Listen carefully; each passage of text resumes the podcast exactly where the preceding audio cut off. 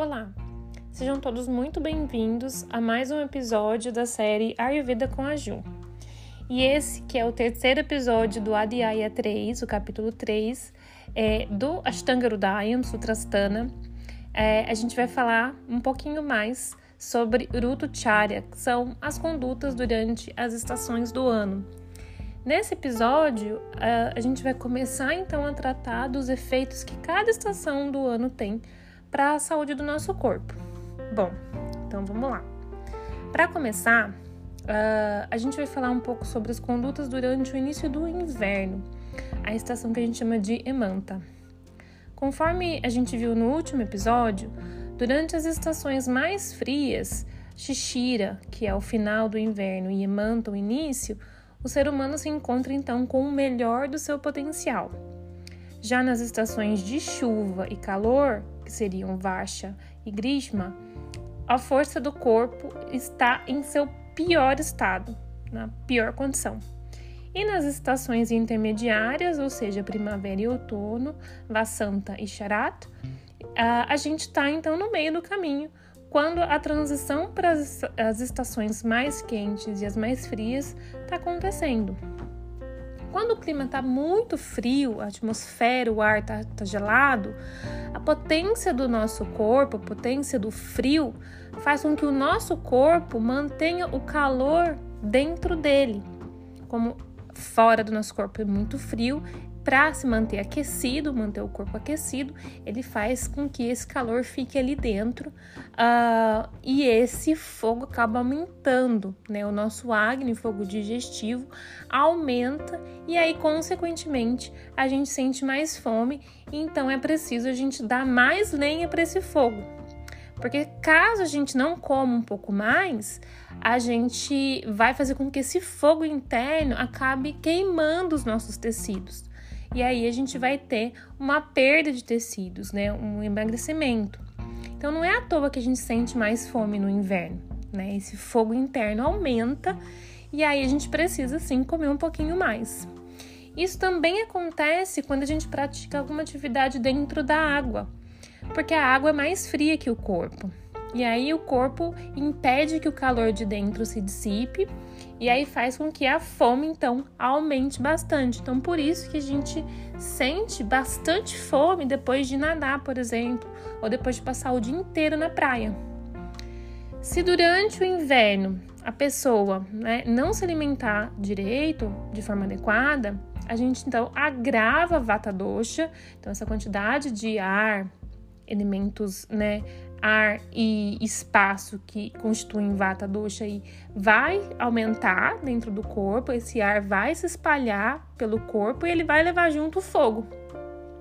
E aí esse fogo então, como eu disse, vai acabar queimando os tecidos e aí a gente vai ter uma redução de tecido, né?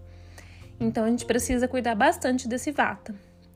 Para indivíduos saudáveis manterem a saúde durante essa estação, o ideal é que a gente consuma então mais alimentos com sabores suadu, amla e lavanã. Então, suadu, o doce, o sabor doce, amla, o azedo e lavanã, o salgado, para gerar então mais combustível para esse acne e evitar que ele vá digerindo os tecidos do corpo e agravando ainda mais o vata. Além disso, no frio, as noites costumam ser mais longas, né? Então é possível que ao acordar, a gente geralmente vai acordar mais tarde do que normalmente a gente acordaria é, no período de calor, por exemplo. Então, não é incomum que algumas pessoas sintam fome logo uh, pela manhã, durante esse período. É, com isso, a gente já consegue perceber que normalmente o ser humano não acorda com fome, porque o corpo precisa de um tempo aí para começar a despertar e o fogo digestivo começar a aumentar para que a gente sinta fome. Né? Agora, quando a gente tem noites mais longas e frias com aumento desse fogo digestivo, pode ser que ah, algumas pessoas acordem já com um pouco de fome logo pela manhã.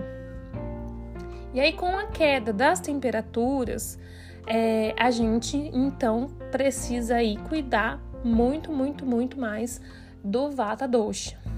E aí as práticas que os samhitas vão uh, indicar são práticas que ajudam a apaziguar, equilibrar a vata, né? Então elas, tornam, elas se tornam muito mais importantes para que esse vata seja apaziguado durante esse período e a gente não tenha maiores complicações.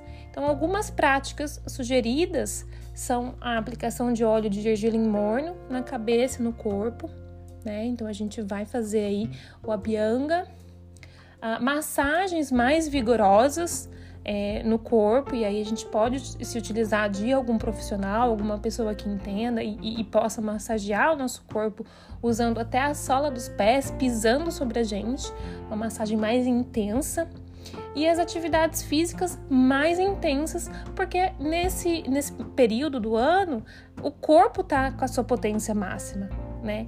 Então a ideia é que a gente seja ainda mais ativo no inverno e é justamente o contrário que a gente tende a fazer, né?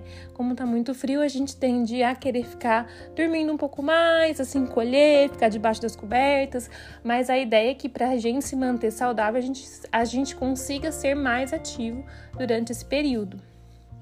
Bom, se a gente for fazer a prática de oleação, uma vez que a oleação for feita, a indicação dos samhitas, do Ashtanga aqui que a gente está estudando, é que esse excesso de óleo de, de óleo de gergelim aí, ou algum óleo que for utilizado, é, seja removido por meio de uma limpeza com decocções com ervas mais adstringentes e banhos. Então, algumas ervas que eles sugerem que a gente use são o zafron, que é o crocus sativus, é o açafrão, é um tipo diferente, né, de, de açafrão da terra, não é o açafrão da terra, né, uma outra erva chamada, conhecida como zafron, a mirra e o sândalo.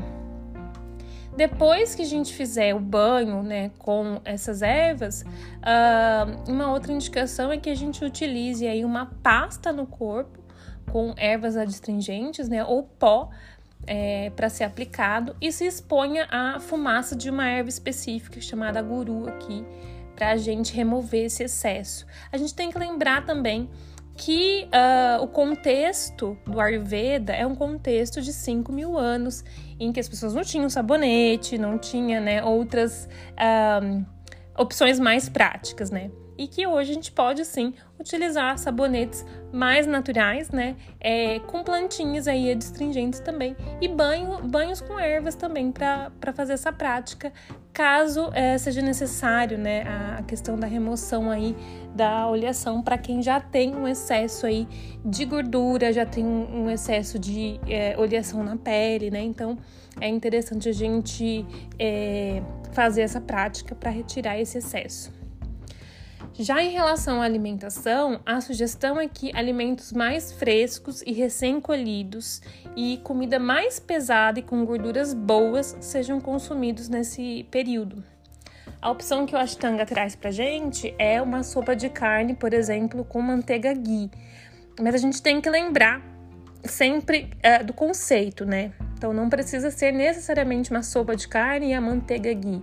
Pensar em alimentos um pouco mais pesados que tenha aí untuosidade, que tenha ah, gorduras boas para serem ingeridas durante esse período, porque a gente precisa lembrar que a gente precisa ah, alimentar o Agni, né, que vai estar tá mais forte.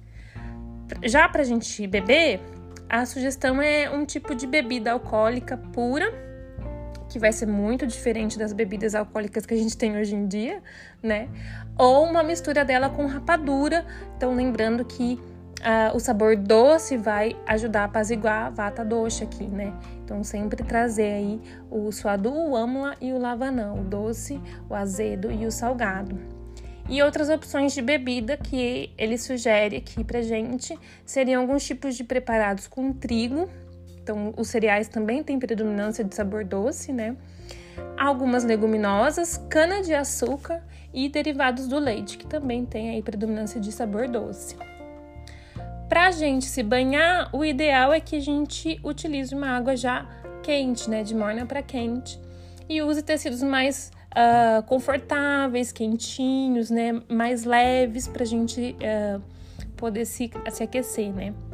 Uh, durante o inverno também a gente pode se expor ao sol, lembrando que o sol tende ao ressecamento, né? Então a gente não pode exceder essa exposição aí. E fazer outras terapias também para aquecer o corpo de, de esvedana, né? Ou de sudação, uh, como sauna, né? Algo que faça a gente transpirar. A prática de atividade física também é ótima para a gente aquecer, transpirar né? E, o, e sempre tá usando aí um calçado para proteger os pés, né? Um calçado quentinho aí o tempo todo. E aí é interessante que o Samhitas traz aqui uma outra forma muito acolhedora da gente se aquecer, que é ter um parceiro, né? Ou uma parceira que seja ele coloca que seja brincalhão, que seja divertido, que seja apaixonante, que tenha um corpo quente, né? E aí, para tornar esse corpo ainda mais quente, a gente pode fazer a aplicação de uma pasta de zafron também, para que essa pessoa possa, nesses momentos mais frios, é, trazer esse conforto, esse aquecimento, esse acolhimento para a gente. Então, isso também é uma prática indicada para que a gente se mantenha saudável. E para terminar, durante essa estação, as pessoas devem ficar então dentro de suas casas, principalmente em lugares muito frios, né? com uma fogueira queimando carvão, para que os problemas típicos que acontecem durante o inverno rigoroso sejam evitados. E esses mesmos cuidados devem ser redobrados durante a estação de Xixira, que é então no final do inverno, quando as temperaturas estão ainda mais baixas e o frio mais intenso. Então aí a gente precisa redobrar esses cuidados.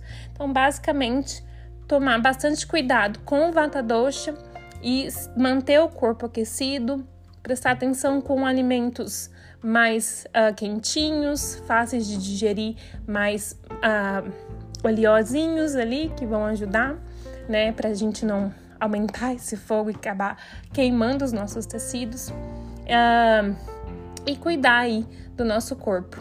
Bom, é, esse era então o conteúdo que eu queria trazer para vocês nesse episódio. Espero que tenha agregado. Muito obrigada a todos que ficaram até aqui. E vejo vocês então no nosso próximo episódio, em que a gente vai falar um pouquinho sobre as condutas durante a primavera. Até mais!